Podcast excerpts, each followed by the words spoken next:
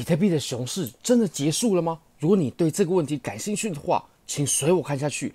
我们现在看一下我在 Bybit 上面所开的仓位好了。那现在呢，比特币的仓位我是开了一百万美金的币本位合约价值。那目前是赚着八点一一颗的比特币。以太坊呢，我是开了五十万美金的仓位价值，也是开着币本位的。那我们来看一些详细的数据吧。首先呢，现在的八点一三颗比特币啊，也就是获利的部分，大概相等于二十万两千七百美金。虽然说资金费率的部分也是被扣了不少，我的资金费率光这几天的持仓呢，我就缴交了八千五百多美金了，算是也蛮不小的一笔资金啊。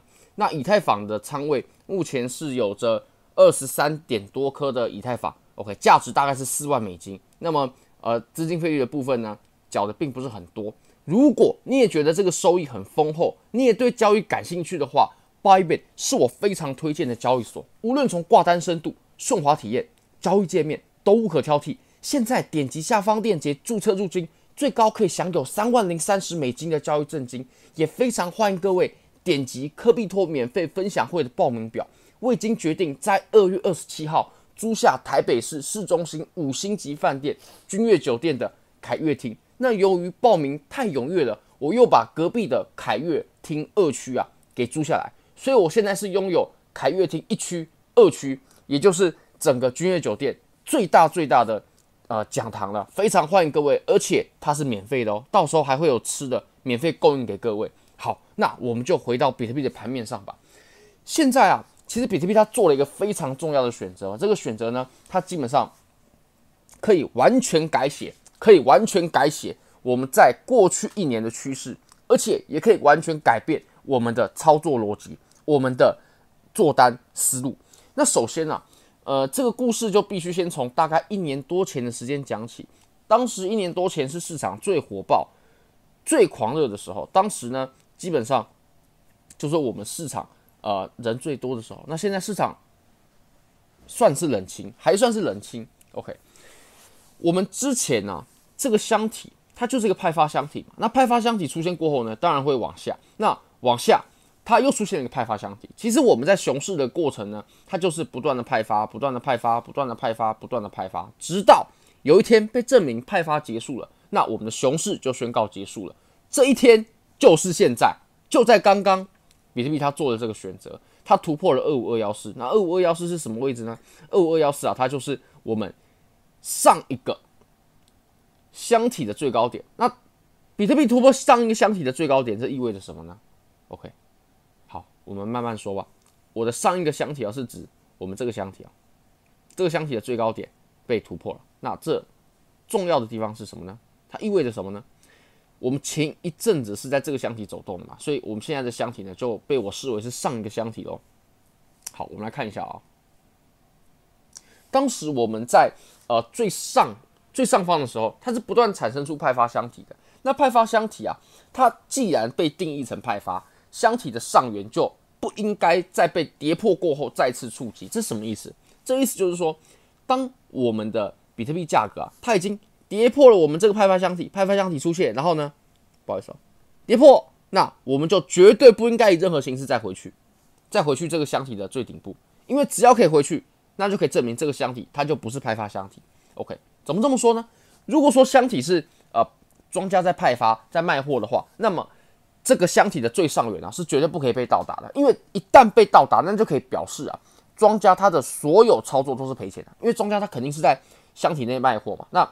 在派发箱体内卖货，价格一旦可以再被触及上缘的话，那么庄家是不是在赔钱呢？那庄家他怎么可能让自己呃仓位受这么大的风险？然后怎么可能让自己的对手盘盈利？对手盘肯定是在买入的喽。那买入，你价格又在呃箱体的最高点，那他们是不是盈利的呢？OK，我们在过去的一年当中呢，我们都遵循着一模一样的模式，直到我们刚刚被打破了。那有人可能会说了，我们之前在啊。中间这个箱体的时候，哎，奇怪，我们不也是突破了箱体的最上缘吗？呃，这个可不一样啊，这个是他自己的箱体，他自己的箱体，他打破了他前面创造出来的高点，这个还好，但是他再怎么样啊，他是无法去突破我们在更前面一个箱体，因为这个箱体它肯定是派发嘛，它肯定是有庄家在卖货嘛。那卖完货之后呢，既然这些人被套了，他抄底被套了，庄家就不可能让你解套，除非你割肉了，你在底部割肉了，那么呃价格呢才有可能回去。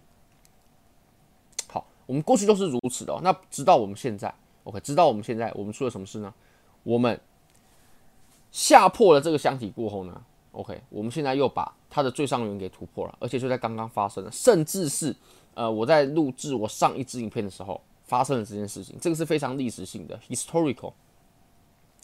那么其实啊，我们加密货币它往往会出现一些什么假突破啊、假跌破啊，像比如说我们之前其实就有一直强调过了，我们跌破，那我们就不应该再回去这个箱体了哦。如果在我们再回去这个箱体的话呢，那庄家它呃它的利润肯定会变薄，因为有人会解套嘛。那既然如此的话，我们是不是可以定义为它跌下去之后，然后又上来，这是个假跌破的行为？其实我们早在早在很几很久很久之前就已经有讲过了。当时回到一万八千五百上方的时候，其实当时我我在这个下方的箱体呢，我还是在做空的。那我的空单也是呃定在这个红色线这个位置哦，呃，我去止损。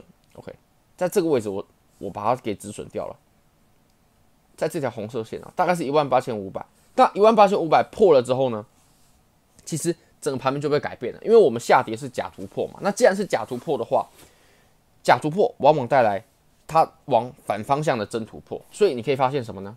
好，我们再整理一下啊，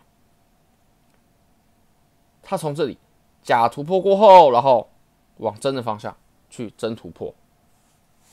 那最近呢，其实我们这一波拉涨啊，美股它是没有跟上的，就是呃，在过往的行情当中呢，至少是过去一年吧，比特币的行情啊是跟美股是高度挂钩的，就是比特币怎么走，基本上。哎，美股怎么走，基本上会严重的影响着比特币。但是最近的这一波涨幅呢，哎，美股它其实没有什么涨，它在同样的区域做震荡。不过比特币它却涨了不少。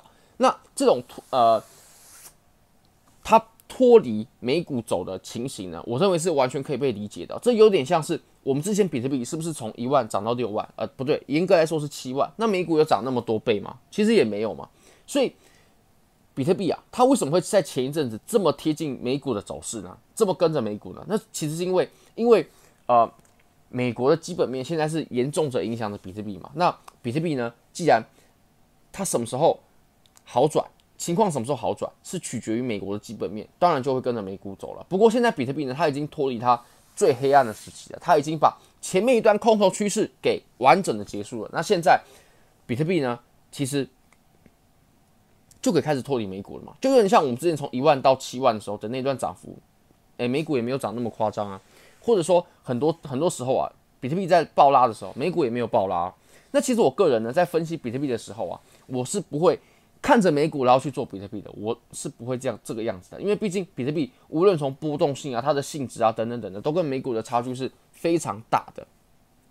那还有一点是，呃，我们很需要说明的，就是其实熊市结束啊。不一定代表牛市就开始如日中天啊，这个还是两完全两个概念。好，这什么意思呢？我们来看我们上一轮熊市吧。我们上一轮熊市结束，我会认为从这根阳线开始拉涨就结束了。那当时呢，呃，是二零一九年的呃四月，呃四月初，我们熊市就结束了，宣告结束。好，不过我们到什么时候才是牛市真正如日中天的时候呢？OK，牛市真正如日中天，我认为要从呃二零二零年的年中，甚至是到呃二零二零年的后半年，它才开始出现牛市如日中天。OK，大大家可以看一下当时的涨幅，真的非常非常非常非常夸张。当然也是因为减半期推动了。那我们在呃牛市诶，在熊市宣告结束过后呢，我们其实迎来了一波上涨，对吧？那么这波上涨呢，我认为就是我们现在非常值得把握的。但是我们我们后面啊，随之而来啊出现的一这段震荡啊，我相信是非常非常难熬的时刻，因为趋势不明显嘛。诶，你熊市又结束了，做空有呃也比较难获利。那牛市如日中天的时候又还没有开始，所以其实我们中间的这段震荡啊，大家可以看到啊，如果说我们把这个图表给拉大的话，而且这段时间一点都不小哦，这段时间也持续了好几个月，甚至一年多的时间啊，大家可以看一下这段这段。呃，时期这段时期呢也是非常不好做的，在一样的位置忽上忽下，忽上忽下。那到时候呢，我呃，在这段震荡，我也会选择累积自己的资金，然后找好的点位去抄底。但是比较高风险的事情呢，可能就会比较少做了。好，非常感谢各位，非常欢迎各位可以帮我的影片点赞、订阅、分享、开启小铃铛，就是对我最大的支持。真的非常非常感谢各位，非常欢迎各位可以点击链接来报名科比托免费分享会，因为这真的是我们砸了重金的。好，非常感谢各位，拜拜。